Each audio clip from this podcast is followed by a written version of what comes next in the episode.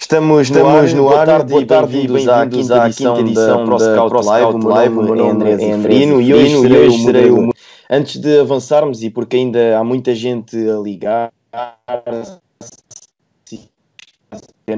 dizemos para as nossas redes sociais, Facebook, Instagram, Twitter, YouTube e também no nosso site em scout.pt, onde tem análise a jogadores, equipas, artigos sobre o jogo e sobre o treino. Passem por lá e fiquem a par do mundo do ProScout.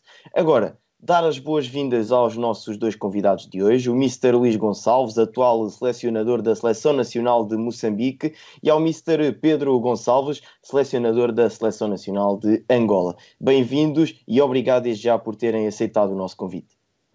Boa tarde, obrigado pelo convite. É uma honra participar neste fórum, ainda para mais com um amigo como o Pedro. Acho que vai ser uma conversa muito interessante. Obrigado também à ProScout, a ti André pela gentileza e sem dúvida é um gosto estar aqui, especialmente com o Luís Gonçalves e acho que vai ser interessante.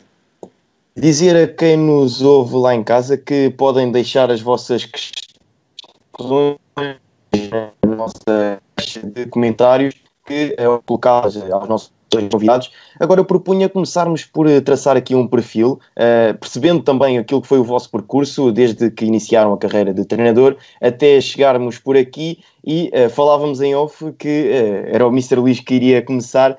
Mister, esse início na Associação da Torre e até agora selecionador de Moçambique, conte-nos um pouco daquilo que foi o seu percurso. Bem, efetivamente quando comecei a treinar, uh, estão-me a ouvir bem antes de mais? Sim, sim, perfeito. Quando comecei é. a treinar, uh, no ano de 1994, uh, coincidiu com, com o finalizar da minha prática desportiva.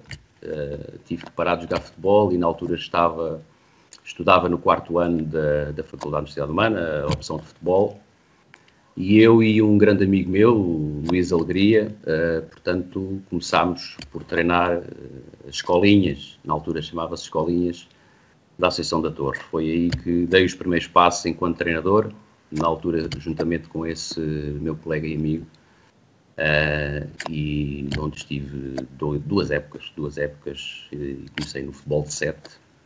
E ele já lhe mandou um abraço aqui no direto. um abraço também para ele.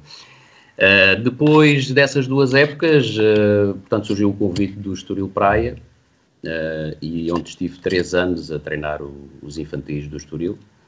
Foram também três anos muito interessantes. estávamos em 1996, portanto, já há uns aninhos, vamos dizer.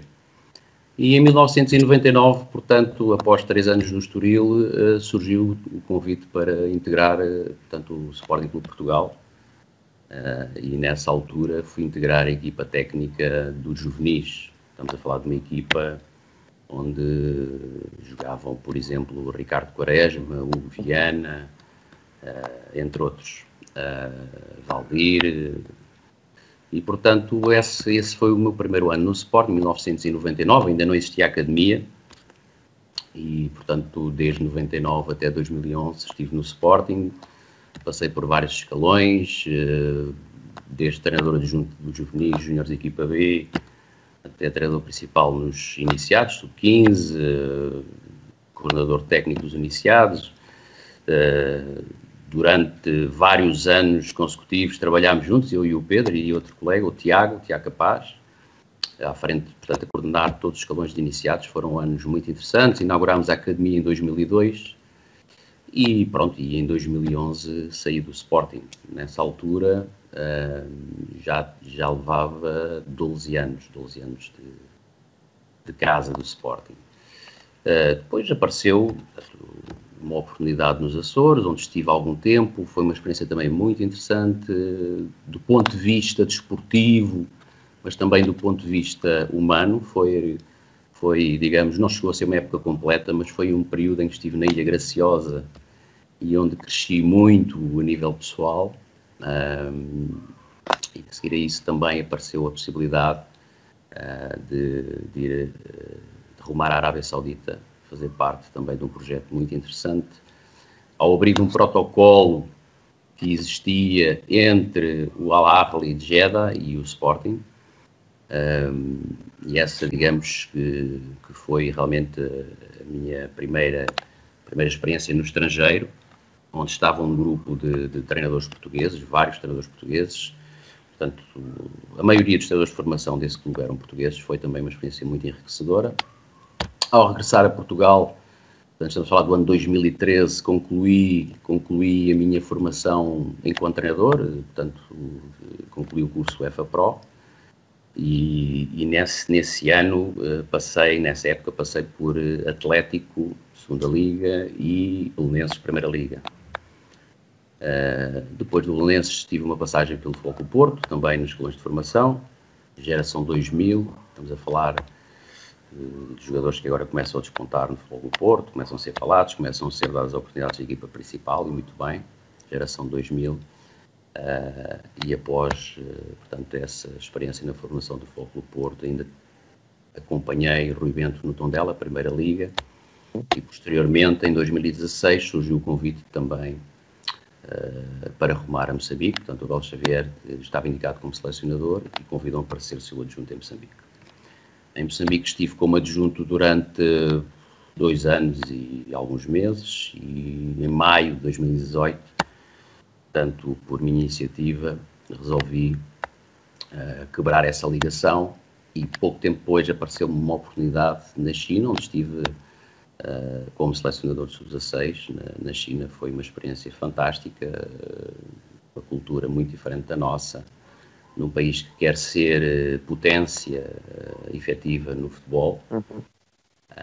e depois, surpreendentemente, em agosto do ano passado, portanto, o, presidente da Federação Moçambicana de Futebol à altura, portanto, uh, Alberto Simão Júnior ligou-me e convidou-me para assumir o cargo de Selecionador Nacional de Moçambique, o que me honrou muito e desde essa, dessa data, desde agosto de, de 2019, que estou à frente deste projeto. Portanto, é um percurso, já tem uns anos, uh, percurso muito variado, muito, muito rico em termos de experiências, vários escalões, vários escalões etários, vários níveis e com várias funções. Pedro, vamos agora virar o jogo para si. Início no Cova da Piedade, depois os seus os percursos cruzam-se também com, com o do Luís e depois tem a mudança para Angola. Fala-nos um pouco sobre si. Bom, uh, há aqui algum paralelismo também em relação ao Luís, porque uh, também também deixei de jogar futebol cedo e também nunca tive grande projeção como jogador de futebol. Uh, mas é curioso que sempre, sempre adorei modalidade. Aliás, eu sempre fui um, um adepto acérrimo de tudo que é modalidade esportiva. E o futebol, que é a modalidade mais praticada em Portugal e com mais implementação social, claramente me arrebatou desde criança. E então que comecei a jogar em miúdo, mas sempre, e, recordo-me que desde muito cedo uh, me fixei que gostaria de estudar desporto, e gostava de ser professor de educação física, queria ser treinador de futebol, e isto, desde cedo, as minhas escolhas, inclusive as escolhas escolares, foram nessa direção.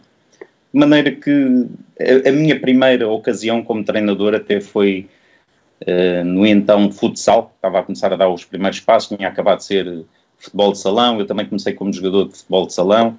Um, e então esse clube, a minha primeira experiência foi quando esse clube, onde eu joguei, o Centro de Solidariedade Social do Pinhal de Frades, uh, que, que, na altura até era campeã, campeã equipa campeã nacional de futebol de, futebol de salão feminino, abriu escolinhas, e então eu tive, a minha primeira experiência foi com 17 anos, com essa equipa de escolinhas, e ainda nem, ainda nem tinha concluído o ensino secundário. Depois, quando entrei para a faculdade, uh, estava, estava a jogar futebol sénior na altura no Quinta do Conde e, e, pronto, e estava a perceber que também pelas obrigações universitárias ia ser difícil de conseguir conciliar tudo uh, e surgiu, paralelamente surgiu o convite então do professor Bento Valente para coadjuvar no Amora Futebol Clube, no escalão de iniciados. Uh, portanto, a, minha primeira experiência como uh, treinador adjunto, no caso, uh, de futebol, concretamente foi nos iniciados, escalão de iniciados do Amora Futebol Clube.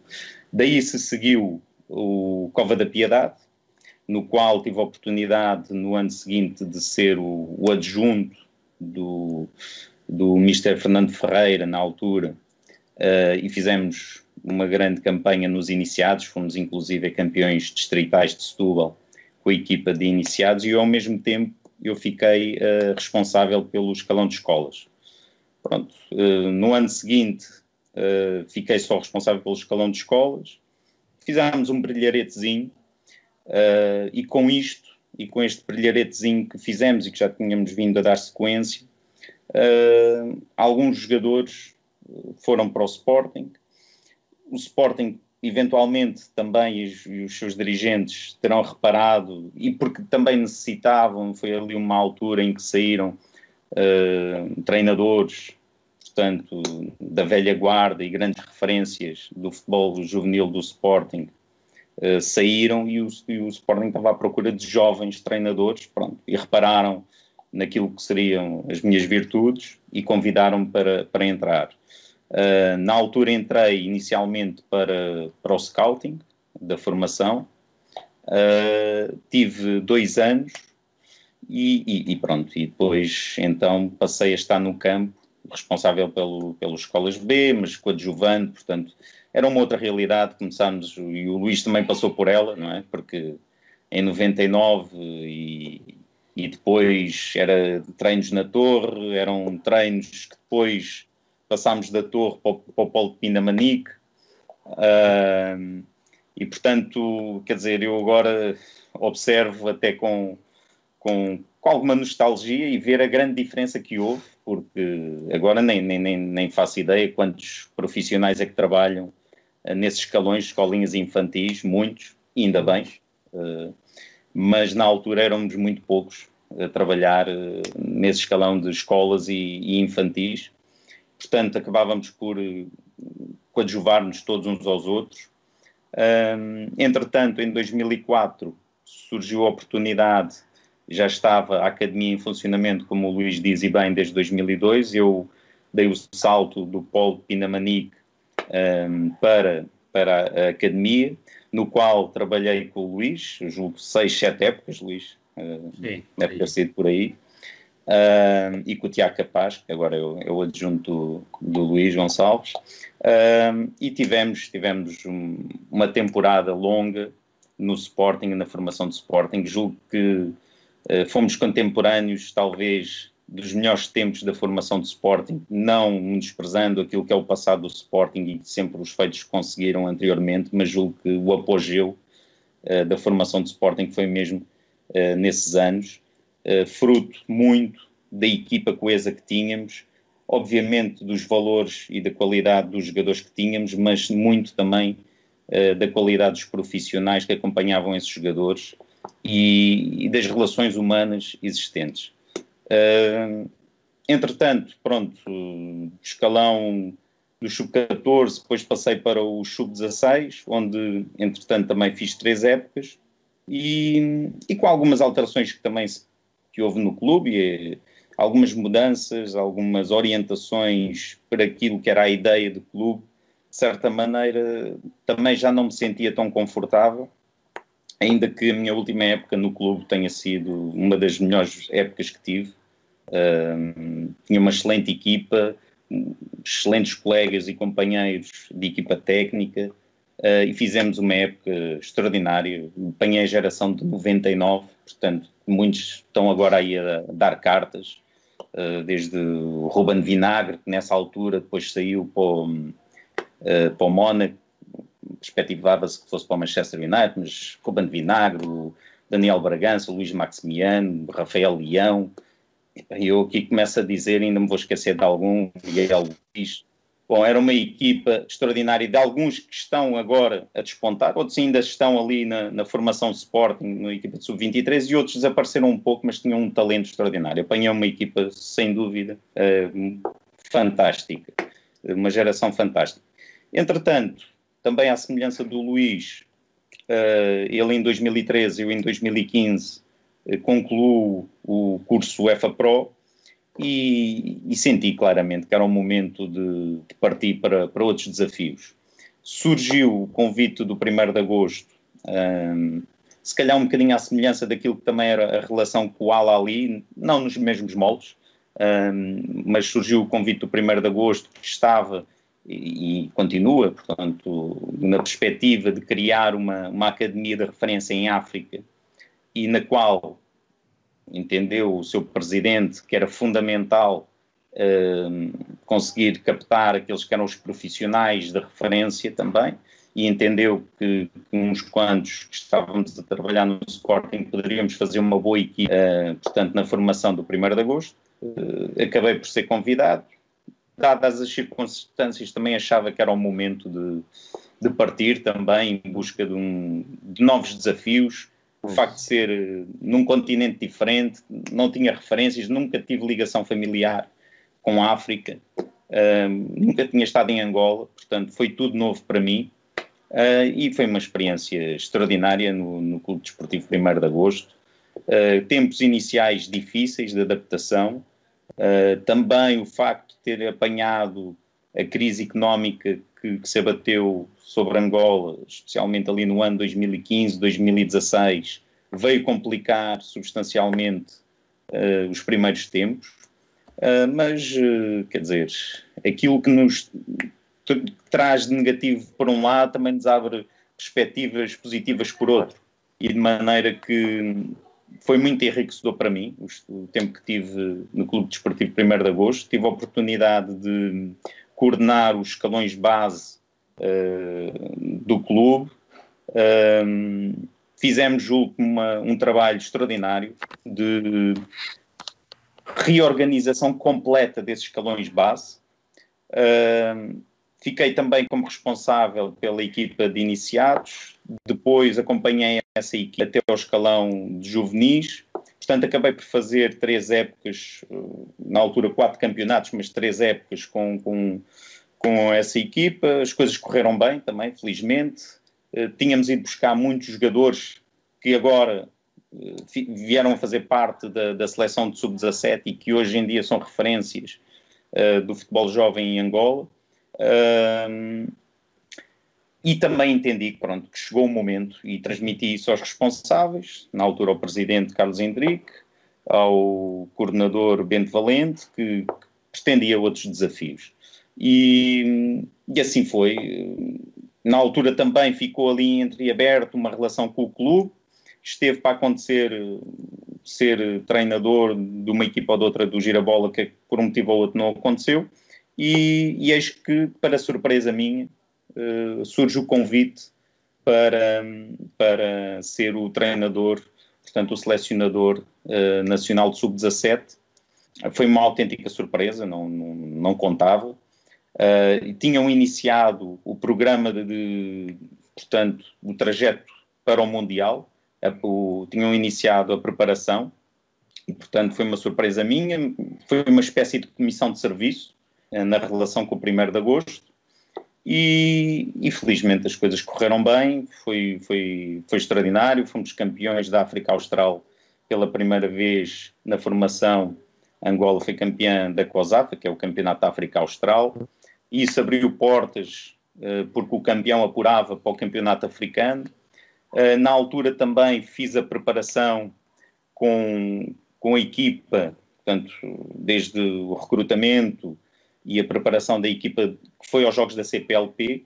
Entendemos na altura também como Portugal e o Brasil costumavam levar jogadores mais jovens, também nós levámos jogadores mais jovens, também vencemos os Jogos da CPLP na modalidade de futebol. Isso abriu perspectivas para que a Federação entendesse que eu deveria ser a pessoa responsável pela coordenação técnica das seleções e, ao mesmo tempo, incumbiu-me de treinador principal da seleção de sub-17, sub-20 e sub-23. Pronto, então que foi, sem dúvida, um ano, um ano e meio super atarefado, responsável pela coordenação técnica, uh, sempre, sempre em ação, portanto desde os sub-17, sub-20, sub-23, as várias uh, etapas com os sub-17, que acabaram por uh, depois resultar também no inédito participação do, de Angola no Campeonato do Mundo sub-17. E no meio deste trajeto todo, já antes do Campeonato do Mundo e na sequência do Campeonato Africano, Angola teve a participação no Campeonato Africano, portanto, de equipa, de equipa sénior, de, de escalão de honras. As coisas não correram como se pretendia, não, não me cabe a mim estar a fazer apreciações, mas o que é que aconteceu é que na decorrência desse campeonato africano houve a saída do, do selecionador anterior e, e, nessa decorrência, ainda antes de ir para o campeonato do mundo, uh, é-me proposto, uh, ainda de uma forma, digamos, interina, assumir a seleção de honras na, na qualificação para a fase de grupos do Mundial. Portanto, era um desafio logo ali bastante exigente, na decorrência de um campeonato africano que teve algumas atribulações, era um desafio muito exigente e eu também estava focado no campeonato do mundo em termos da melhor participação e, e, teve muito peso em Angola esta participação no campeonato do mundo uh, porque catapultou completamente o futebol juvenil em Angola uh, e o que é que isto depois deu? Deu que fizemos essa qualificação, entramos na fase de grupos, depois fomos ao Mundial e é já no, portanto, na antecedência do Mundial que me propõe ficar definitivamente com a seleção de honras. Uh, isto, eu concluí o Mundial e, curiosamente, no dia em que concluo e que chega a Angola, vindo do Mundial, foi exatamente no dia em que começámos a treinar uh, para a etapa seguinte, portanto, os primeiros jogos de qualificação para o CAN. É o meu trajeto com esta parte final que, sem dúvida, só agora começa a estabilizar um pouco. Certo, vamos prosseguir então. Uh, Mr. Luís, eu pergunto-lhe, uh, porque é uma grande questão ainda em torno do futebol, que é a tal transição do futebol de formação para o futebol sénior em geral. Eu pergunto-lhe, no seu caso, como é que se dá esta tal transição do futebol de formação para o, o, o futebol sénior? Eu agora ouvi com alguns cortes, mas a pergunta é, no meu caso, como treinador, certo? Certo. Antes de mais, eu gostava de dizer o seguinte: no meu entendimento, ser treinador de futebol é ser treinador, independentemente do escalão ou do contexto onde nós estejamos. Claro que nós temos que estar sermos possível em cada contexto e cada contexto, se falarmos de formação ou futebol profissional, naturalmente tem características próprias e que uh, obrigam a que os treinadores estejam preparados para dar respostas e, naturalmente é absolutamente necessário que cada profissional tente ser o melhor.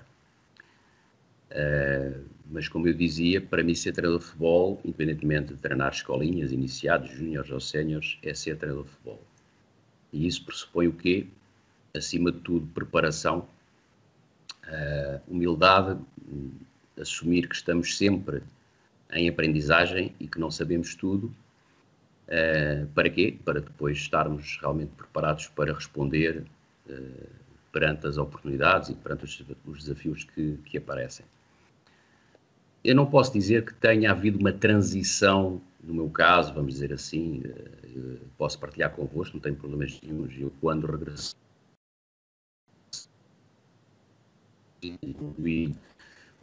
o EFA Pro em 2013, portanto, pensei para mim que não iria voltar ao futebol formação. Eh, portanto, essa era uma das, digamos, das, dos objetivos de, na minha carreira. Contudo, nós por vezes nem sempre, nem sempre podemos dar-nos ao luxo, e com toda a humildade é isso que eu, que eu reconheço, dar-nos ao luxo de, de fazer certas escolhas. E o que aconteceu foi que, eh, logo eh, após a minha saída do Belenenses, na altura estava como adjunto do Lito Vidigal no Belenenses, na Primeira Liga, surgiu um convite do Futebol do Porto para treinar novamente uma equipa uh, de formação. Portanto, se, se analisarmos o meu percurso enquanto treinador, tem passagens pela formação, futebol profissional, formação novamente e futebol profissional. Uh, mesmo a minha passagem pela China foi também uma seleção jovem. Uh, de qualquer das formas, uh, é importante, e era isto que eu gostava de sublinhar, é que nós temos que ser o mais profissionais possível perante os desafios que se nos colocam. É claro que temos que estar o melhor preparados possível e, e como eu disse atrás, há certas questões, há certos desafios, há certas características do futebol formação e há outras do futebol profissional. Mas felizmente eh, tenho, tenho aprendido muito com esta experiência. Eh, é claro que o objetivo, agora que estou neste cargo tão importante e que me orgulha e me honra tanto, o objetivo é fazer o melhor possível pela Seleção Nacional de Moçambique, alcançarmos os resultados que todos pretendemos para atingir o objetivo que é a presença no próximo CAN uh, e contribuir para, para alguns degraus em termos de qualidade. Uh, e é como disse, não posso dizer que haja aqui um momento em que, digamos assim, há uma, aqui uma clivagem, a partir daqui o treinador Luís Gonçalves deixou de trabalhar em formação e está no futebol profissional. Uh, acima de tudo, ser profissional é o mais importante. E essa, essa é, um, é uma da, das exigências que eu faço a mim próprio, desde sempre, desde cedo. Uh, portanto, não posso definir aqui um momento exato de deixou de trabalhar no futebol de formação, está no futebol profissional. Ah, o Luís disse, e bem, uh, que uh, o treinador tem de dar respostas. Pedro, eu perguntava-lhe quais foram as maiores dificuldades que sentiu quando faz, lá está, essa tal transição que pode não ter tido um momento certo para o futebol sénior. Bom, uh, para já dizer que corroboro muito do que o Luís disse, estou bem de acordo com, com a maior parte das apreciações que ele faz e que, de certa maneira, eu também não me sinto como ou treinador de formação ou, ou treinador de, de, futebol profissional. Aliás, isto também vem um pouco da personalidade de cada um. E há muita gente que gosta de classificar as coisas e compartimentar, estigmatizar uh, tudo, seja na vida, seja no desporto. Como eu não sou uma pessoa muito desses rótulos, nem de, de criar estigmas, seja do que for, também não me auto-aprecio dessa forma. E, portanto, não senti, uh, por assim dizer, um peso adicional. Senti, no caso, até uh, porque tinha uma grande responsabilidade também já com as seleções jovens e a dimensão e a proporção que as coisas tomaram com, com o caminho que fizemos, especialmente com o sub-17.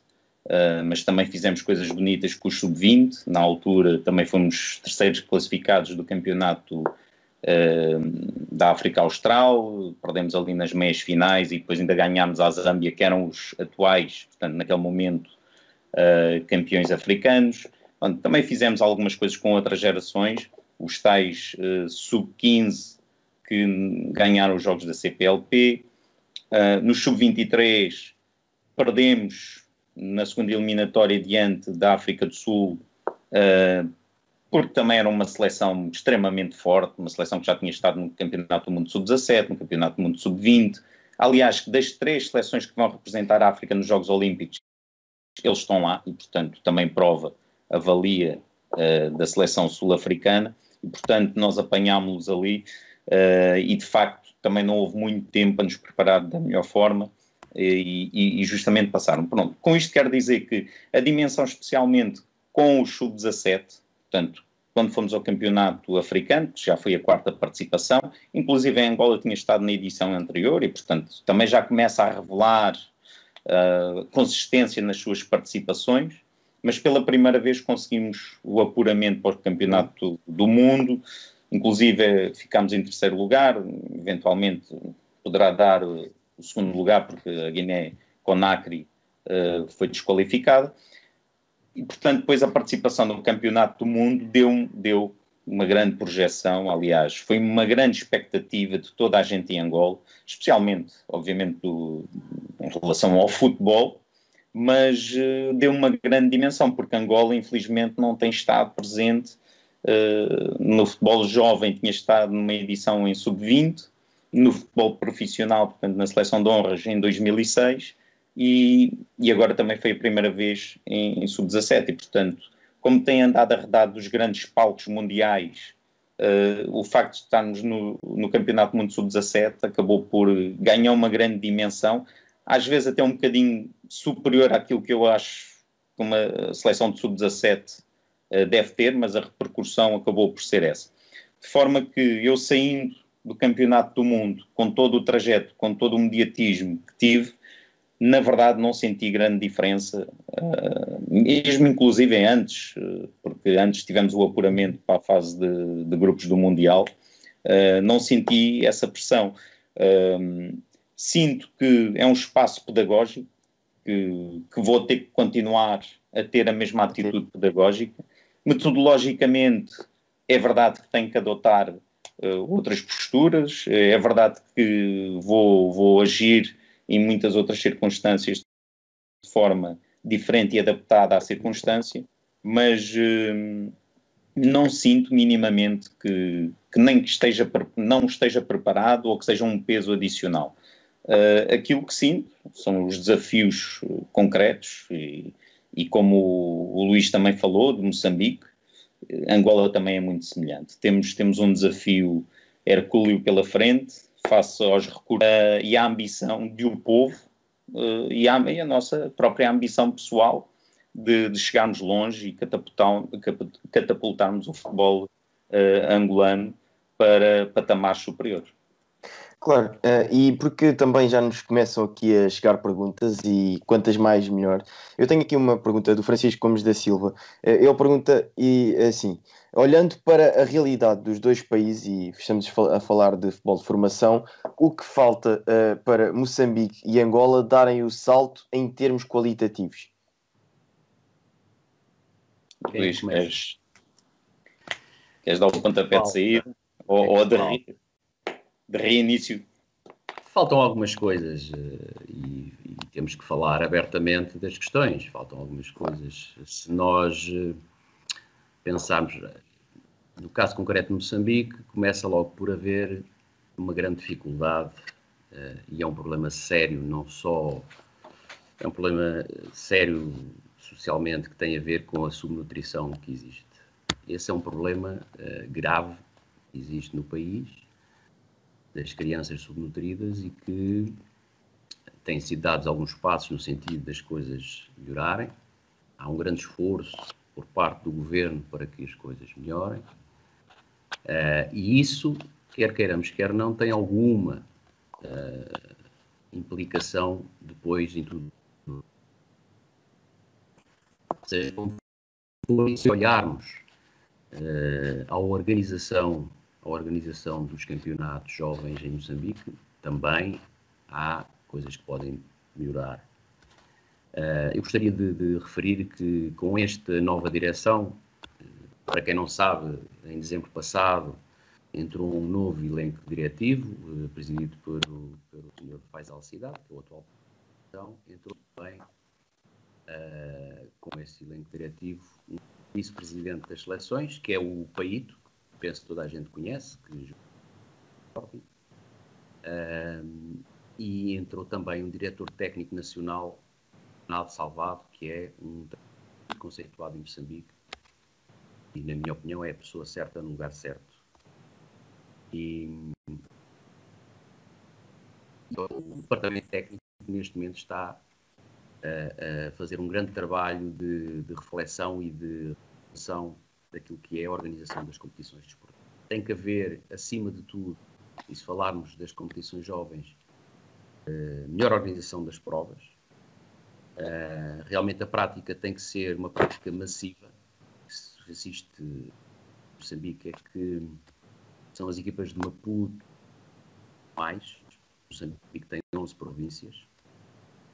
Portanto, é preciso realmente que essa prática desportiva, que essa prática do futebol, que os campeonatos provinciais sejam uma realidade para todos.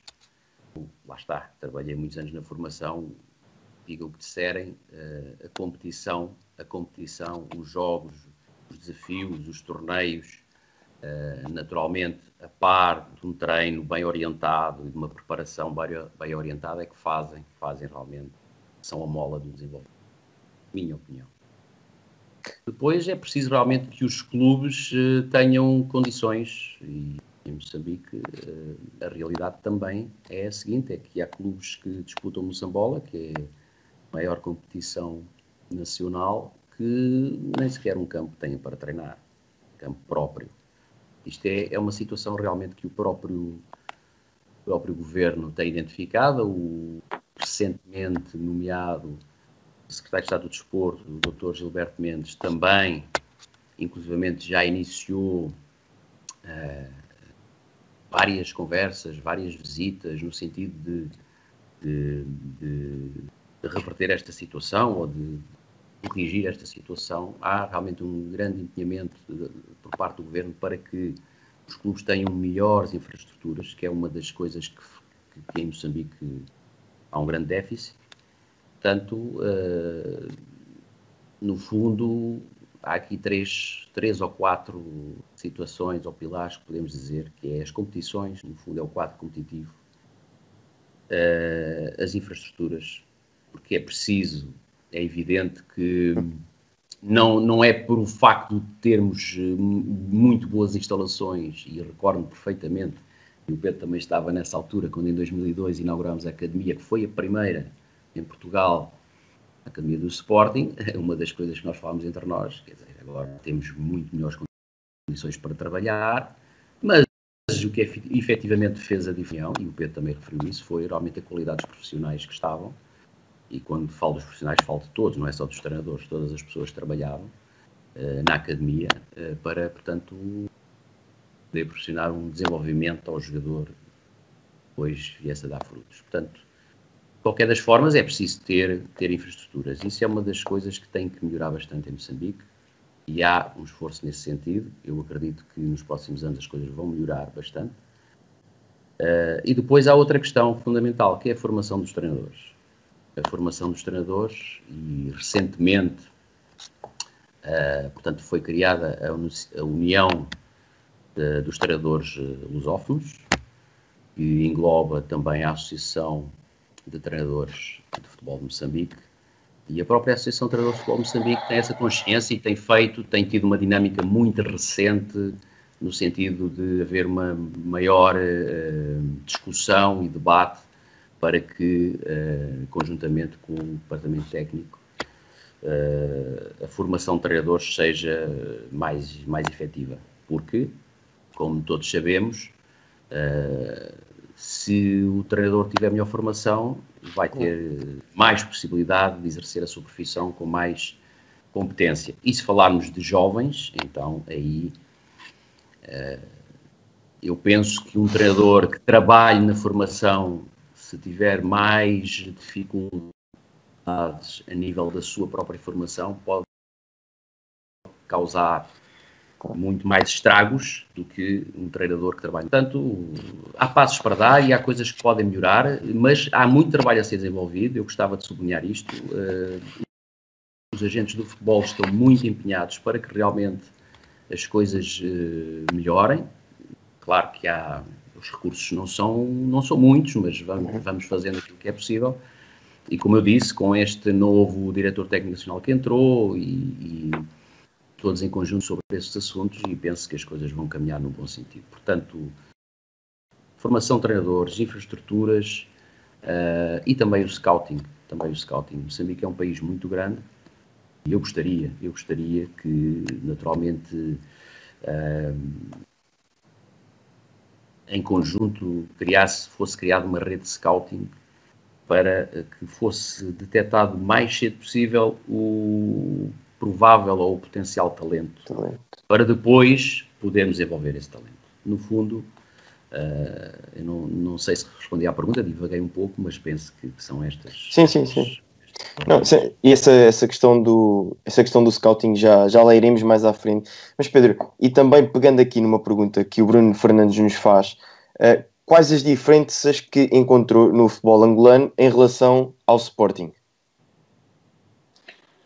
as diferenças são substanciais. Um, aliás, o retrato que, que o Luís acaba de fazer de Moçambique tem muitos pontos comuns com Angola. Não estaremos, eventualmente, Angola e Moçambique exatamente no mesmo ponto, porque Angola já deu os primeiros pontapés de saída em relação à criação de, de academias de futebol.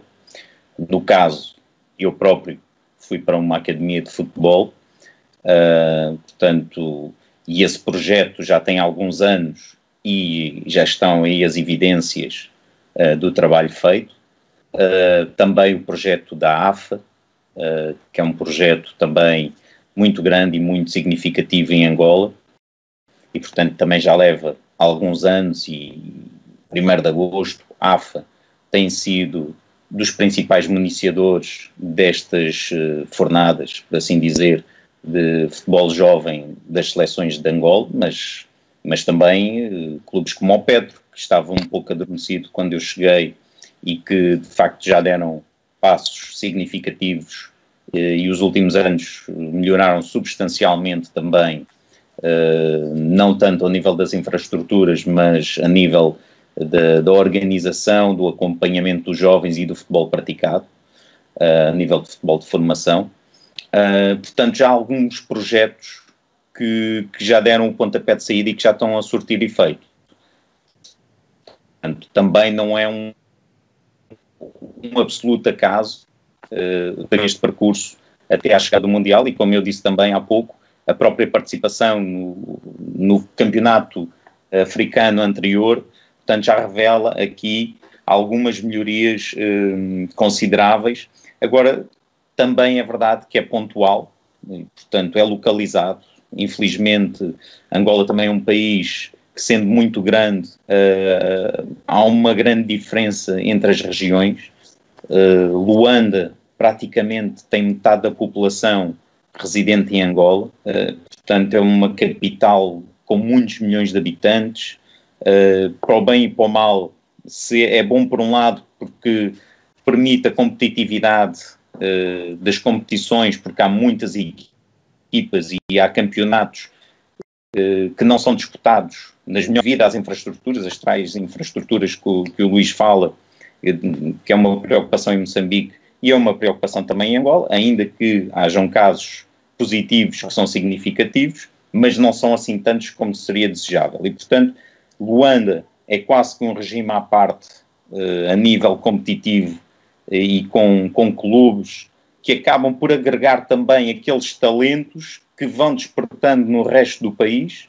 Uh, ainda há campeonatos também provinciais com, com peso, como é o caso de Benguela, de, da Willa, de, do Ambo, de Cabinda, mas todo o resto, depois a partir daí, as Lundas, pronto, no Bié, em quase todas as províncias, mas muito pouco clubes uh, que também permitam a prática desportiva e, e, o desenvolvimento de um potencial talento que apareça numa idade baixa.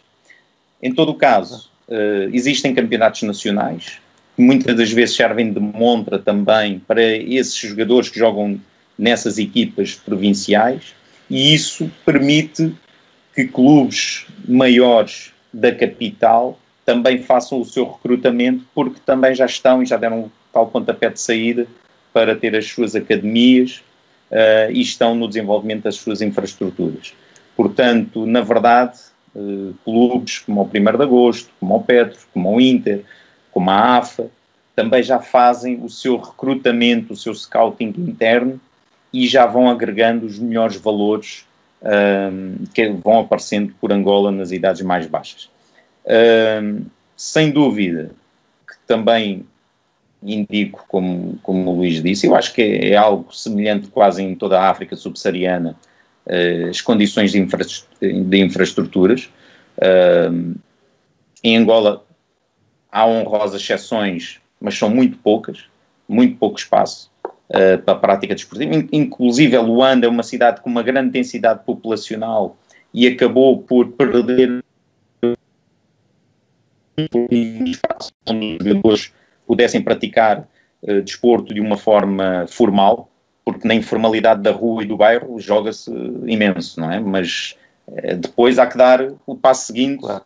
para, para, para o jogo formal, para, para o conhecimento, para a competição, e portanto aí começa uma grande dificuldade e é uma grande guilhotina daqueles miúdos, muitos deles se calhar acabam por se perder. Uh, Para além disso, também à semelhança, tem vindo a ser feito pela ATEFA, que é a Associação de Treinadores de Futebol de Angola, um trabalho, digo, muito profícuo no sentido de procurar proporcionar formação aos, aos treinadores.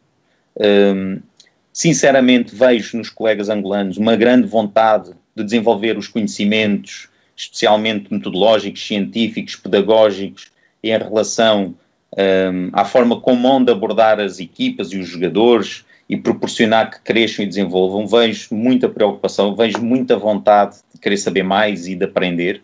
Uh, aliás, uma das funções também eh, que tive no 1 de agosto e continuo a ter na, na Federação é, é, também colaborar nessa, nessa formação e ajudar e ser um agente formativo não só de jogadores, mas também uh, de treinadores. Uh, e, portanto, essas são, são duas, duas valências que têm que ser melhoradas claramente. Uh, diria que estes passos já foram dados, já estamos neste, neste patamar.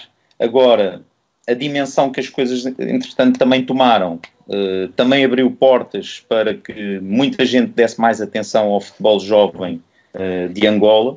De repente, uh, senti que houve muitos agentes internacionais à volta daquilo que se faz no futebol jovem de Angola e, portanto, as pessoas estão a perceber isso, que é uma oportunidade também. Vejo, e, e essa foi, foi um dos grandes, e também era um dos nossos objetivos, uh, não objetivos uh, uh, competitivos, mas objetivos que eu tinha e que tínhamos criado para, para, para a equipa, era mobilizar o futebol jovem angolano e conseguimos fazer porque foi uma alavanca extraordinária o, o percurso que tivemos. Portanto, é um desafio que agora a Angola tem, é mobilizar todas as forças vivas, por assim dizer, para que proporcionem melhores condições e deem oportunidade a tantos talentos que vão um, e que uh, também sejam exportados para o exterior, não menosprezando o futebol interno de Angola, mas é isso que vai proporcionar e catapultar Angola para, para outros patamares competitivos. Claro, e até porque cada vez mais uh, os scouts internacionais estão com atenções voltadas também para o futebol africano e transportar o jogador africano para também o, o contexto europeu. Uh, avançando um pouco na, na conversa e, e, falando do, daquilo que são os vossos processos de observação e recrutamento de jogadores para a seleção que tem que ser constante, Luís, eu perguntava como é que é feito este tal processo de, de recrutamento e de observação que tem que ser contínuo ao longo do ano. Muito bem. Se me permites, André, eu ainda gostaria em relação à questão anterior, de dizer, até para não passar uma, uma imagem errada, há clubes em Moçambique, na formação, que fazem trabalhos muito bons, avaliando as condições que têm. Portanto, fazem eh, bastante em relação aos parques recursos que têm. Uh, inclusivamente, recentemente foi criado um projeto, que é a Associação Black Bull, e que está a construir, eu penso que é um caso único em Moçambique, está a construir uma academia de raiz Uh, mas outros clubes, como o Costa do Sol, o Ferroviário de Maputo, o Ferroviário da Beira, portanto, tem, tem o Desportivo Maputo, tem tradição na formação. Uh, e eu queria deixar esta nota para não, não passar a imagem de que uh, não se faz absolutamente nada. Não. Há coisas que se podem melhorar, efetivamente, mas há clubes que, que fazem, fazem um grande esforço no sentido de que, para, para contribuir para que a formação do jogador moçambicano seja realmente uma realidade. Em relação à pergunta do scouting, o processo de observação, eh, nós eh, também, nesse aspecto, temos algumas dificuldades, porque, no meu entendimento, o selecionador nacional eh, tem que estar, tem que estar, ter possibilidade, tem que ter possibilidade de observar qualquer jogador que desperte o seu interesse, naturalmente moçambicano no meu caso, mas nós temos que ser muito racionais na utilização dos recursos que temos.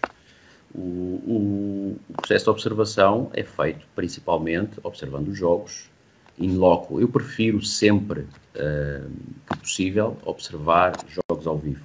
Claro. Uh, naturalmente, eu e a minha equipa técnica, e normalmente eu distribuo tarefas, uh, nós somos seis elementos na equipa técnica,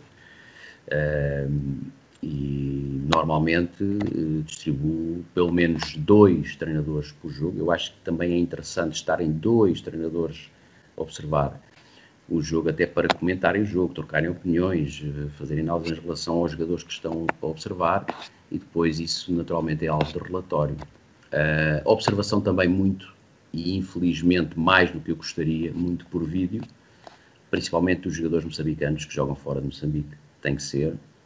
Uh, e também algumas vezes os jogos do Moçambola que são transmitidos pela televisão e que nós, com a colaboração das televisões, TVM e STV, conseguimos uh, acesso às imagens dos respectivos jogos. Mas uh, a observação é uma observação sistemática.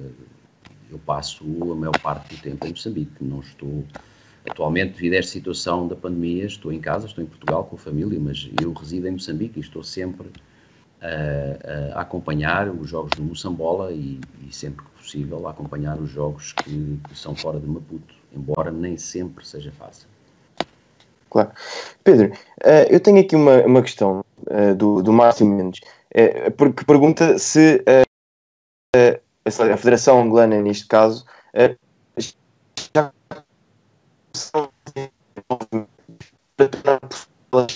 mais jogador plano que já Europa também André, para a qualidade desculpa.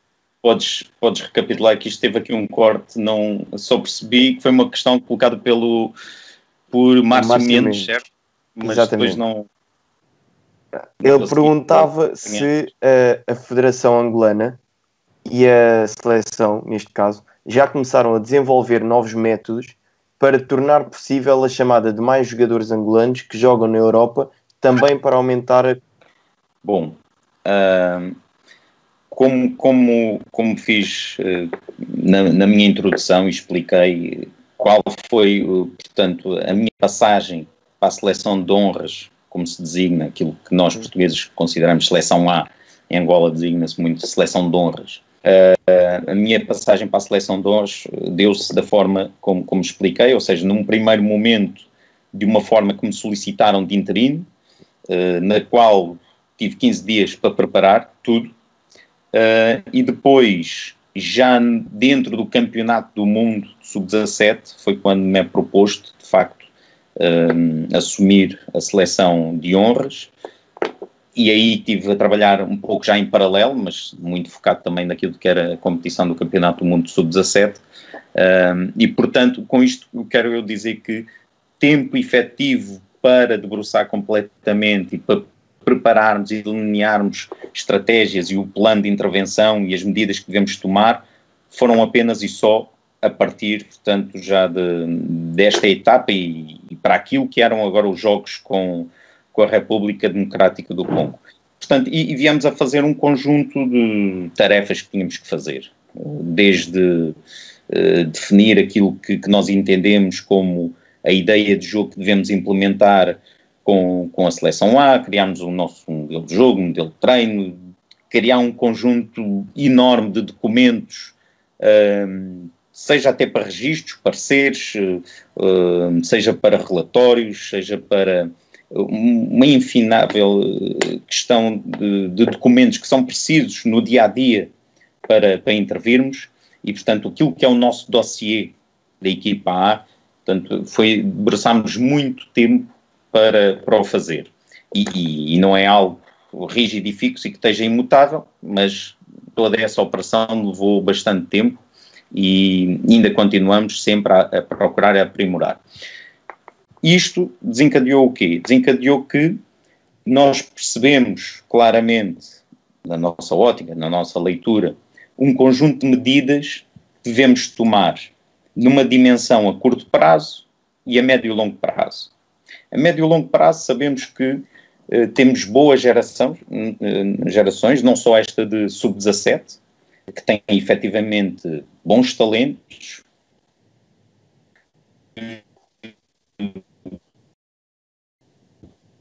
alguns já se muita, muita, não diria especulação, mas muito interesse à volta desses jogadores para, e, e, que poderão vir a fazer umas boas carreiras internacionais. Também tenho a expectativa que consigam ter sustentabilidade para o fazer. uh, mas também no sub-20, inclusive no sub-23 e nas gerações mais jovens. Portanto, uh, acreditamos que temos talento para desenvolver e que se a esses jovens talentos seja dada a oportunidade de competir a um nível superior, neste caso, é óbvio, campeonatos europeus, uh, e se for campeonatos europeus de elite, vão de certeza permitir que esses jovens consolidem toda a capacidade esportiva que já vão revelando, uh, mas isso não é fácil de agora nós agarrarmos em, em jogadores de 17, 18 anos e constituir a equipa de honras só com jogadores de 17, 18 anos. Pois. Temos um caso, até inclusive é já do Zito, que já é internacional lá por duas ocasiões, uh, já connosco, uh, mas temos ideia de ir juntando mais jovens, inclusive a última convocatória, mais de metade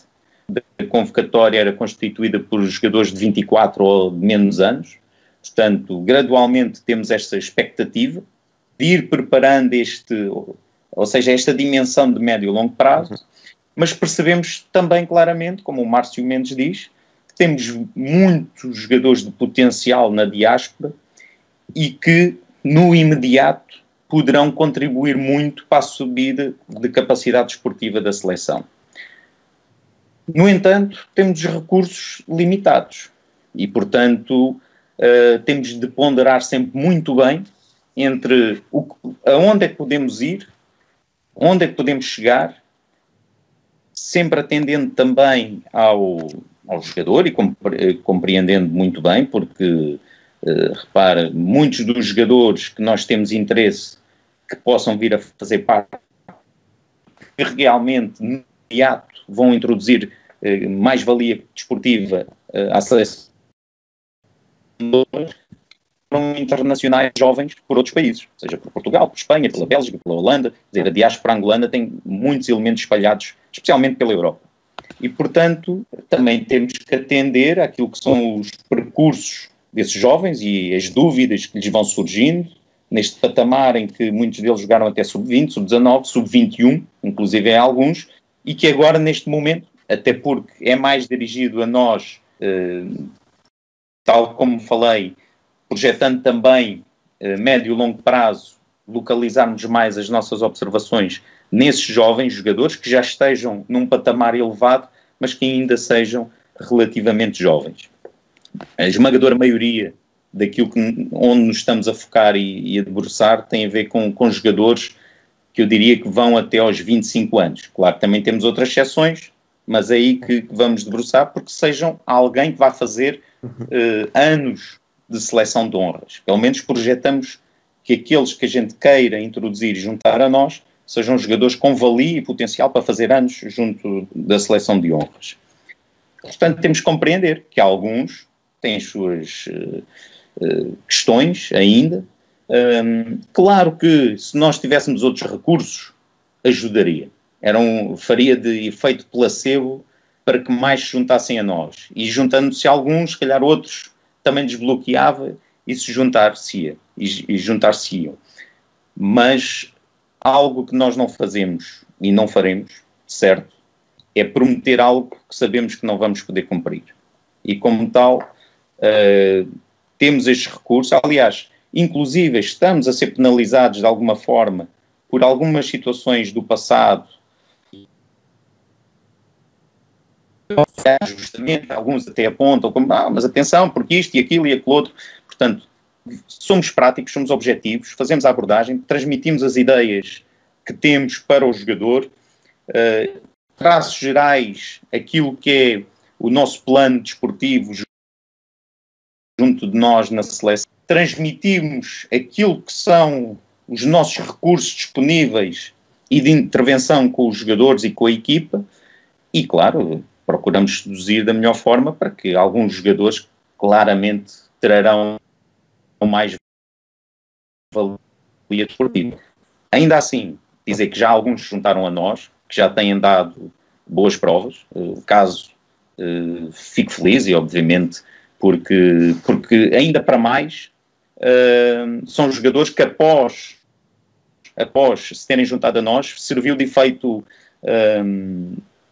placebo, como, como dizia, uh, para, para estarem num grande momento de forma ou estavam, quando agora os campeonatos foram interrompidos, que é o caso do Núrio e do Fábio Abreu, que curiosamente no ano em que se tornaram internacionais, essa motivação também permitiu, no caso do Núrio, foi considerado agora o melhor lateral esquerdo do campeonato belga, e o Fábio Abreu, a performance que vinha a ter.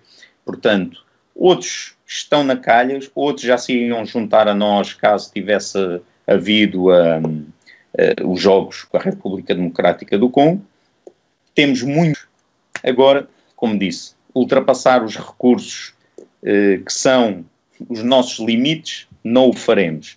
Se de hoje para amanhã surgir essa oportunidade, é com todo o gosto que, que vamos receber esses jovens jogadores que venham com vontade e que venham com compromisso. E aqui, se calhar, vamos entrar num outro, numa outra questão, mas a palavra compromisso é determinante. Quem vem jogar por Angola tem que sentir vontade de vir jogar por Angola e, mais do que exigir, vem para contribuir. Luís, eu vou-lhe perguntar porque também é uma, uma questão e que se coloca ao nível do, do, scouting, que é possivelmente uma das maiores dificuldades do scouting, que é fazer o transfer do contexto em que o jogador está o contexto neste caso seleção. Pergunto como é que vocês, vocês enquanto a técnica, tornar o problema da contextualização de um jogador do clube, em que fazem a observação, para o contexto de seleção que pretendem. Muito bem antes de mais dizer o seguinte, nós na seleção temos pouquíssimo tempo para treinar. Isto é uma realidade. Uh, nós temos o espaço temporal das datas, uh, que são 10 dias, que vai de, de uma segunda-feira à, à, terça da semana seguinte. Pois. 10 dias às vezes. Há 10 dias que está definido. Mas uh, depois há a questão das viagens, porque, por exemplo, o caso de Moçambique, se analisarmos último, os últimos dois jogos, fizemos no 11, em 11 jogadores, 9 eram, jogavam fora de Moçambique. Estou a falar do 11 que, que, que jogou o último jogo. Uh, o que significa o quê? Dois terços da convocatória, dois terços dos jogadores convocados jogam fora de Moçambique e a maior parte deles na Europa. Alguns na África do Sul também. Portanto, se, se, olharmos para a questão das viagens, e penso que era isso que o Pedro também estava a falar, nós, ainda nos resta menos tempo para treinar. Portanto, a minha primeira preocupação, a nossa, a nossa preocupação maior enquanto equipa técnica, quando os jogadores nos chegam, é perceber qual é o estado deles, como é que eles vêm. Porque há uns, por exemplo, uh, o estágio começa, por hipótese, segunda-feira, na melhor das hipóteses Há jogadores que jogaram no domingo, há jogadores que jogaram no sábado, há jogadores que jogaram até alguns na sexta-feira à noite, há uns que têm mais jogos, outros têm menos, e esta gestão, no fundo, a gestão do estado de forma, do, não será o estado de forma, da condição física e também mental do jogador, para mim é a primeira preocupação. Depois, naturalmente, naturalmente, e no meu caso, neste caso concreto, desde que eu assumi este projeto, uh, eu introduzi ideias novas. A ideia de jogo não é a mesma que estava portanto, igual à anterior, uh, e claro que isso foi, teve que ser introduzido a pouco e pouco. E o recurso ao vídeo e a, e, e a é fundamental. Claro que depois o treino em campo, as ideias têm que ser transmitidas, Uh, mas nós temos que ser muito seletivos naquilo que vamos trabalhar. E também faço seleção dos exercícios uh, que compõem a unidade de treino em função do adversário. Posso dar um exemplo. O meu primeiro jogo como selecionador principal de Moçambique foi nas Maurícias. Um, e por imposição da CAF, o jogo realizou-se no dia 4 de setembro. Eh, eu só consegui treinar uma vez com a equipa completa, antes do jogo. Qual foi a grande vantagem? Qual foi a grande vantagem? 90 a 95% dos jogadores eu já os conhecia porque já tinha estado em Moçambique, muito selecionador adjunto, e já os conhecia. E embora a forma de jogar fosse diferente, uh, os princípios de jogo uh, permanecem. Portanto, e no fundo eu trabalho muito segundo os princípios de jogo. Isto tudo para dizer o quê? Que o conhecimento que já havia dos jogadores, conhecimento mútuo entre jogadores e, e selecionador, o, aquilo que vínhamos trabalhando com algumas uh, diferenças e as ideias novas que foram introduzidas pouco a pouco, e também porque o grupo é um grupo que, embora tenha juventude, também tem experiência, tem jogadores realmente experientes, bons profissionais, faz com que uh, a minha principal preocupação quando recebo os jogadores é perceber como é que eles estão.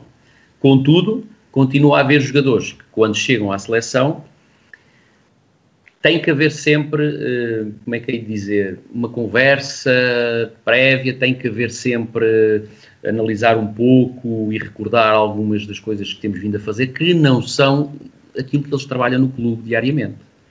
Porque cada treinador tem sua ideia de jogo, o modelo de jogo uh, no clube nem sempre, ou muitas vezes não é coincidente com aquilo que é utilizado na seleção, mas o que é facto é que este grupo já vem trabalhando junto há algum tempo e as ideias, uh, portanto, têm sido bem assimiladas, têm sido bem interpretadas e até ao momento estou muito satisfeito com isso. Agora, como é que é eh, esse transfer? Eh, é treinar, mostrar muito vídeo, muita análise do adversário e também muita, muita hum, recordar os princípios que nós queremos ver postos em prática no jogo, mas eu tenho essa preocupação sempre, que é como é que o jogador está, como é que ele está, se realmente teve uma viagem muito longa, se precisa de recuperar. Eu já cheguei a tomar decisões do género, ok, o jogador está presente, mas o treino é um treino diferente. É um treino diferente. Portanto, não vai treinar com o restante equipa, porque eu quero que ele amanhã, por exemplo, no último treino antes do jogo, esteja bem para depois integrar a equipa se realmente for essa a minha decisão. Portanto, eu, claro que as pessoas não têm muito esta noção, em termos gerais, eu já tenho sido confrontado em Moçambique, confrontado, em relação a certas uh, possibilidades que eu fico surpreendido, porque uh, tomara eu dizer assim, olha, o jogo é daqui a duas semanas e nós começamos o estágio com duas semanas ou três semanas de antecedência e vamos estar a trabalhar diariamente e aquilo que se faz nos clubes, não é? Todos os dias, sobre o jogo, sobre a ideia de jogo e o que é que é preciso corrigir, o que é que podemos melhorar, etc. Isso não é, na seleção nacional, isso não é possível dessa forma. Pedro, e a minha questão, e, e o David também uh, coloca essa mesma, mesma questão, é, lá está, neste tão espaço uh, de tempo que tem para trabalhar com os jogadores, nestes estágios, quais são os processos aquisitivos que pretendem, vá, ou procuram transmitir aos jogadores no imediato, porque é, é pouco tempo de trabalho. Olha, eu estava a ouvir o Luís, pronto, e, é algo que que eu julgo que nós temos que transmitir bem uh, para aquilo que é a realidade do futebol europeu. Os jogos internacionais em África não têm nada a ver a nível de deslocações com a Europa. Minimamente, é, imagine-se um jogador, imagine-se o Cristiano Ronaldo, é convocado para a seleção portuguesa e passado duas horas está a aterrar na Portela ou em Tiros ou onde for para, para se juntar à, à seleção portuguesa.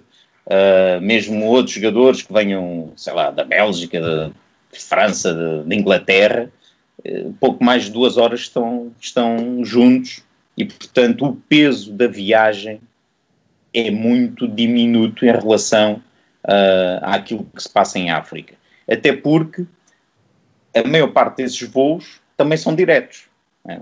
Quanto muito, se calhar tem um trajeto de carro uh, e depois uh, apanha o avião, tem alguém para o apanhar e rapidamente está na concentração da seleção.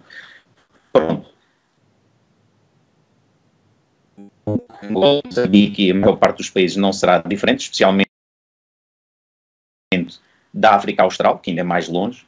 Portanto, a repercussão das viagens muito, tem um impacto muito elevado.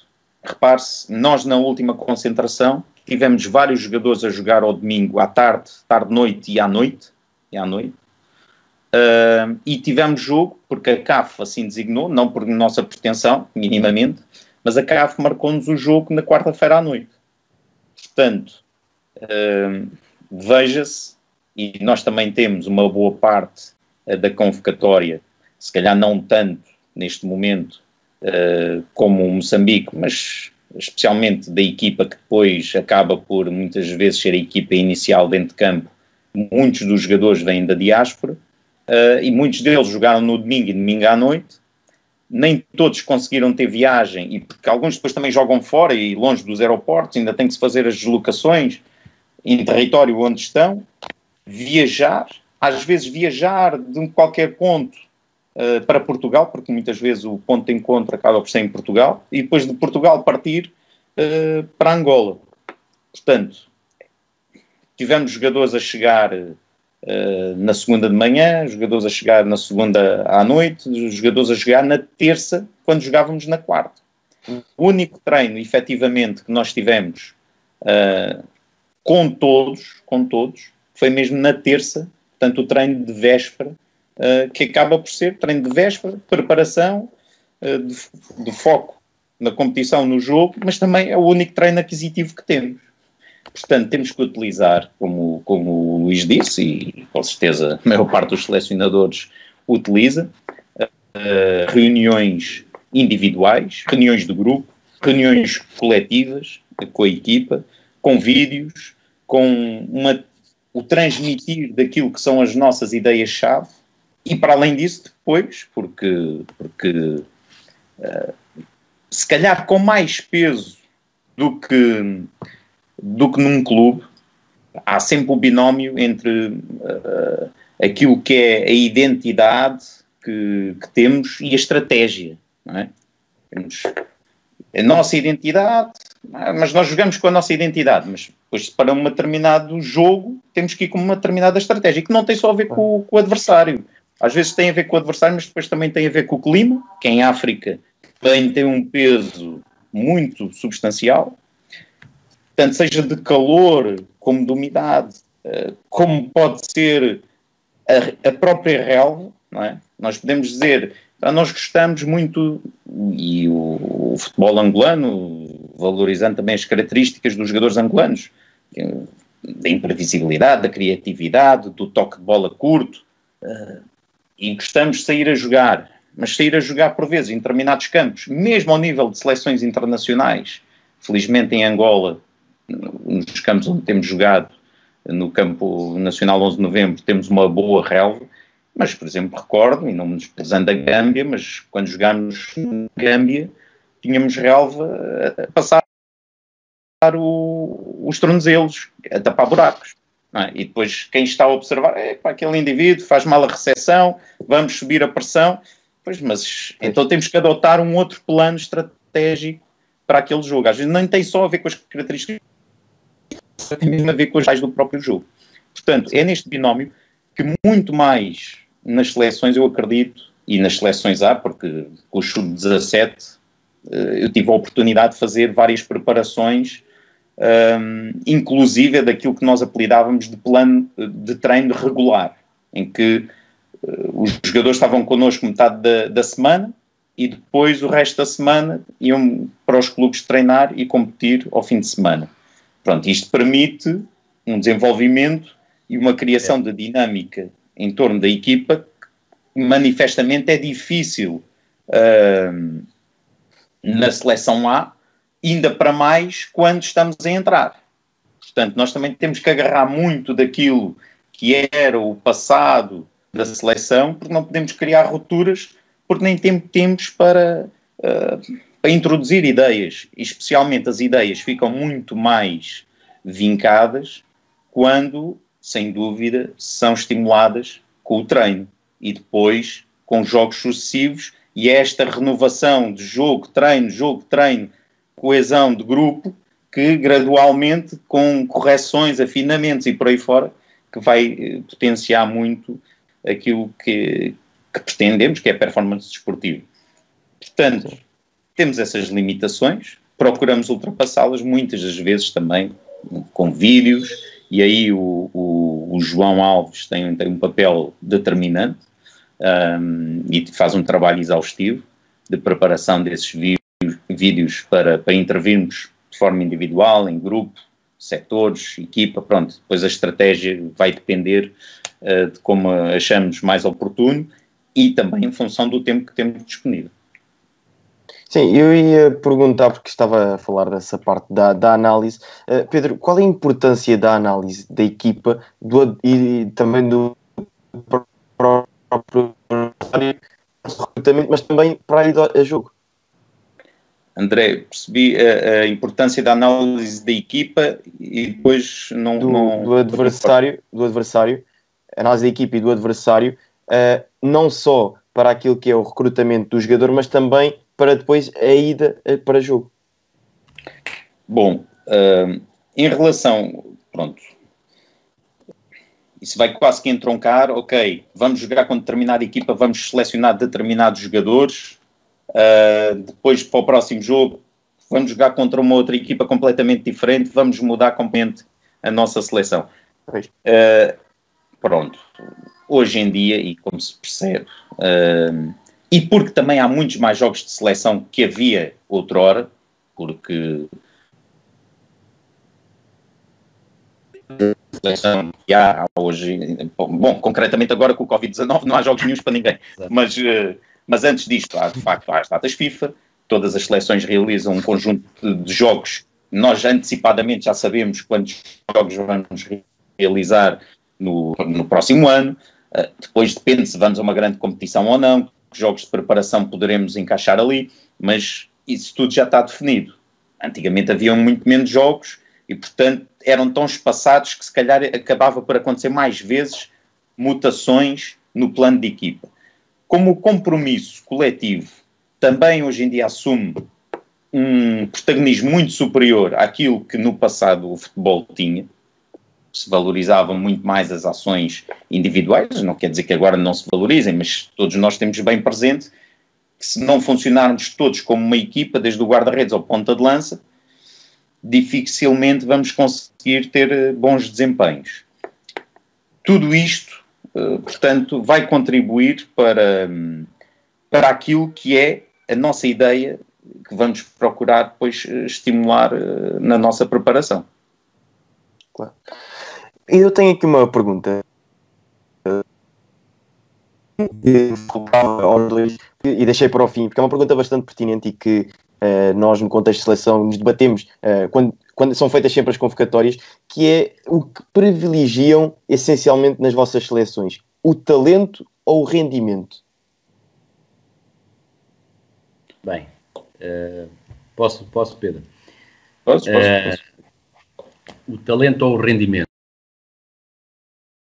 Bem, desta forma, na minha seleção, na seleção de Moçambique, joga um jovem de 36 anos, que é o capitão de equipa, o Domingues, e joga um jovem de 18 anos, 19, que é o Jenny, Jenny Catambo, que integra o Sporting, neste momento, equipa de sub-19, às vezes chamado ao sub-23. Portanto, estamos, estamos aqui a ver a diferença de idade. Portanto, um tem o dobro da idade do outro. Eu privilegio, acima de tudo, o rendimento neste sentido. Uh, a nossa missão é ganhar jogos. Agora, eu também não entendo uh, que possamos ganhar jogos não colocando os melhores a jogar. E para mim, tenha 18 ou 36 anos, aquele, na minha opinião, na minha concepção, estiverem melhores, aquele que joga e aquele que sirva a estratégia de determinado jogo. Há pouco estava a ouvir o Pedro a falar e estava-me a recordar, ele falou do clima e bem, em África, e estava-me a recordar, uh, o, portanto, o último jogo que fizemos em Maputo, que foi com o Ruanda. Uh, portanto, nós estabelecemos uma estratégia e, e, e lá está. E decidimos Uh, portanto, que íamos jogar, como se costuma dizer, embora eu não, não gosto muito deste tipo de, de, de, de, rótulos, vá lá, mas íamos jogar com um falso ponta de lança. No fundo, íamos colocar o, o, Domingues como, portanto, a seleção joga num dispositivo tático 4-3-3, uh, um 2 no meio, dois extremos uh, bem definidos, um ponta de lança. Só que para este jogo nós definimos que íamos utilizar um jogador que habitualmente joga ali na posição 10, se considerarmos que sejam 6, 8 e 10, pronto, podemos dizer assim. Uh, porquê? Porque analisámos o adversário e, e, entendemos que seria, poderia ser benéfico para nós utilizar esta estratégia. Nesse dia choveu torrencialmente uh, em Maputo, uh, inclusivamente houve inundações, uh, houve muitas pessoas, minhas amigas, nem, nem sequer conseguiram chegar ao estádio para assistir ao jogo, e, e, eu ponderei eventualmente alterar, mesmo à última da hora, alterar a estratégia. E e chamei o Domingues antes do jogo começar, fomos os dois ao campo e, e, fomos ver como é que estava o campo e a conversa foi muito simples. Não, mister, isto dá para jogar, esteja tranquilo. Nós sabemos o que temos de fazer e apesar do, do estado do terreno e da chuva, e aí o relevado, o Estado Nacional de Desempeto realmente portou-se muito bem. E não alterei, mas o que é facto é que houve ali um acontecimento, porque as previsões meteorológicas não, não nos davam essa, essa, essa, essa chuvada, essa tempestade. Mas houve ali um acontecimento que podia ter alterado a situação. Pronto. Uh, eu fugi um pouco à pergunta, mas era para ilustrar o quê? Que a estratégia para vencer o jogo, para mim, é fundamental. Portanto, respondendo diretamente, eu privilegio o rendimento. E estamos numa seleção. Uh, portanto, a seleção, obviamente que tudo, tudo que, todo o trabalho invisível que é feito ao longo do tempo, e o Pedro também referiu isto, de, de de procura de talentos, de criar as condições para que depois esse talento se desenvolva. Uh, se houver tempo para o fazer e se nós, enquanto selecionadores nacionais, tivermos essa possibilidade e essa abertura por parte de, de, de quem lidera, da, direção da federação, eu acho que um selecionador nacional também tem essa, essa, essa responsabilidade. Mas a nossa primeira missão é ganhar jogos.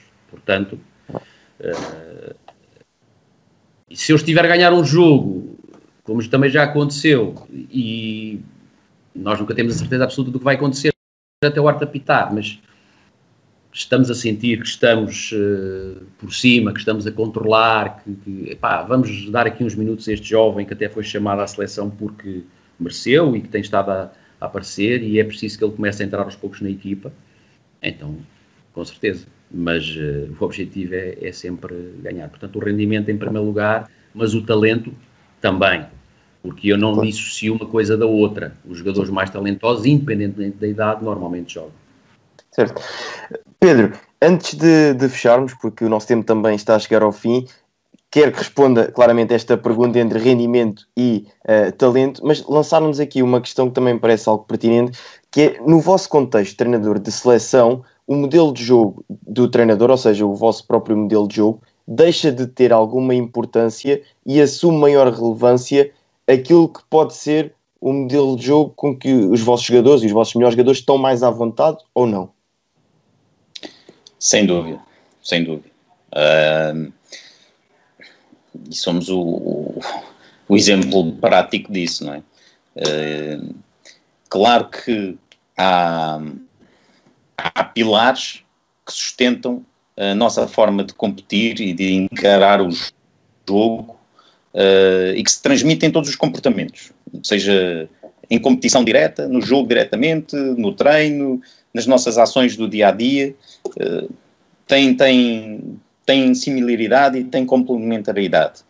Portanto, sem dúvida que que há algumas, há, há, esses pilares de sustentação que são as nossas ideias, as nossas concepções que trazemos e para onde formos vamos sempre levar. Mas depois temos que nos adaptar àquilo que é de facto o, jogo, como ainda há pouco disse, não é? Tive um treino antes do jogo com a Gâmbia, agora de qualificação para o campeonato africano, jogo em casa. Tivemos um treino com a seleção toda junta.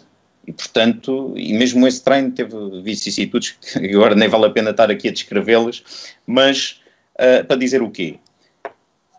Se temos tão pouco tempo, então temos que ir buscar, como fomos buscar um pouco, aquilo que são as ideias também do passado, até a forma de treinar, temos que, claro que não vamos perder as nossas, a, a nossa identificação até do processo de treino, mas também temos que ir ao encontro daquilo que são as características do jogador.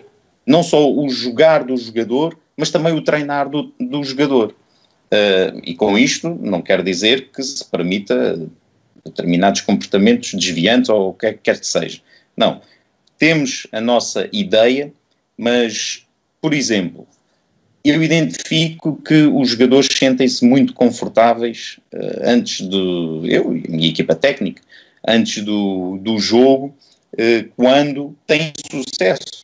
Têm sucesso na, nas ações que estão a fazer. Portanto, ora, se eu criar um exercício ou um conjunto de exercícios mais próximo do jogo, com mais complexidade, se calhar já estou a criar neles uma maior dificuldade, uh, mais dúvidas. Então, se nós identificarmos isto, não, eles sentem-se mais confortáveis quando se está a aproximar o jogo, quando têm mais sucesso, quando o clima do próprio treino é um clima uh, que, que reúne as hostes e que, que, dá mais consistência àquilo que é o objetivo que temos para o jogo. Então vamos um, encontrar aqui uma forma de ir buscar aquilo que é o treino que queremos fazer, o exercício de treino que queremos construir, mas também ir buscar um bocadinho uh, deste, deste promenor uh, e, portanto, temos que identificar claramente, uh, e com isto, e mais concretamente digo, por exemplo, nós ou, fazemos a análise do, do jogador, seja em loco, no próprio estádio, que é como preferimos, sempre, pode ser complementado ou não depois com a análise vídeo, mas gostamos sempre que possível estar presente. Mais uma vez, a questão nos recuta-nos substancialmente, nem de perto nem de longe temos condições para fazer, uh, se calhar, o que uma boa parte das seleções de elite, inclusive da África, porque isto não tem só a ver com seleções europeias ou sul-americanas ou asiáticas, inclusive em África também há seleções que têm essa possibilidade e esses recursos. Do selecionador e, ou alguns elementos dirigirem para aqui ou para ali, para lá, para estar. Nós, neste momento, temos algumas lacunas a, a nível desses recursos, portanto, desenhamos o nosso plano de observações, no qual temos alguns uh, ao vivo, temos alguns vídeo, utilizando plataformas também.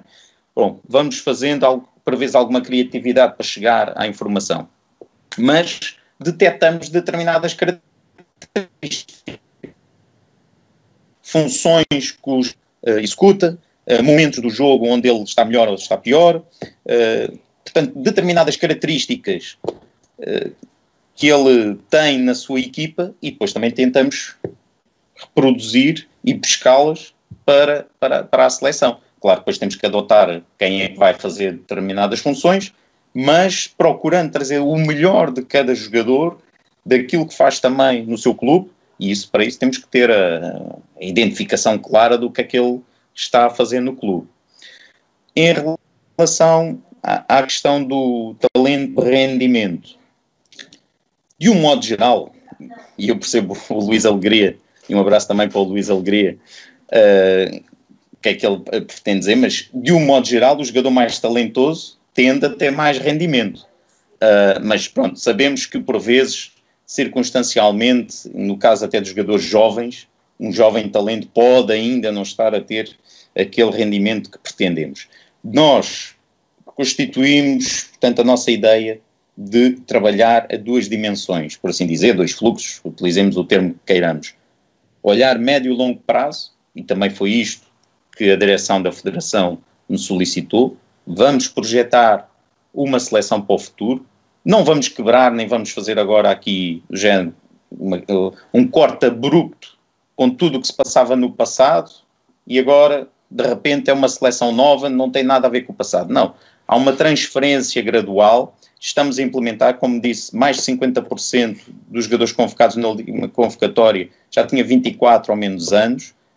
Um conjunto de jogadores estão a começar a aparecer, muitos deles vieram da seleção 3 Uh, e, portanto, queremos dar espaço a eles, mas também temos que ter este plano para cada jogador talentoso e saber qual o momento para ele entrar.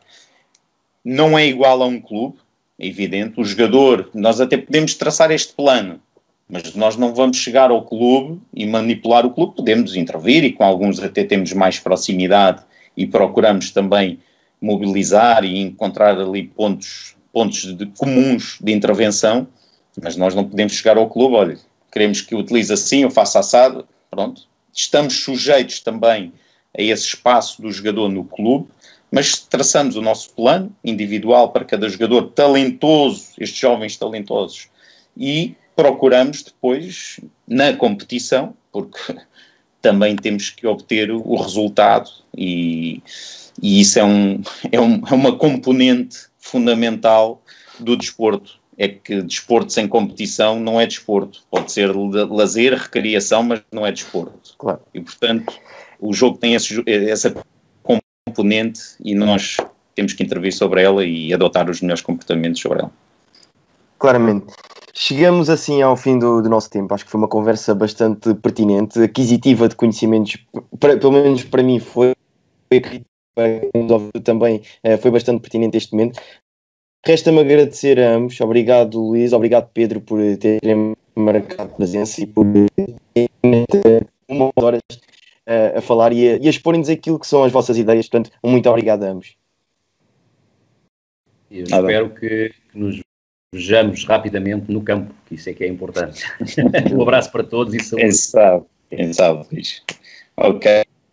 Olha, agradecer também a presença, a desejar um bom trabalho para vocês, muita saúde, uh, para ti também, Luís, e para, para a restante equipa técnica. Um grande abraço para vocês e olha, quem sabe se calhar vamos nos encontrar aí no campo. Marcamos aí um, um duelo, um duelo Angola-Moçambique. Seria interessante, houve alguém que falou da possibilidade da final do cano, não é? Seria interessante. É isso, é isso, é isso quem sabe. Olha, obrigado à ProScout, um abraço. Saúde. Sem dúvida.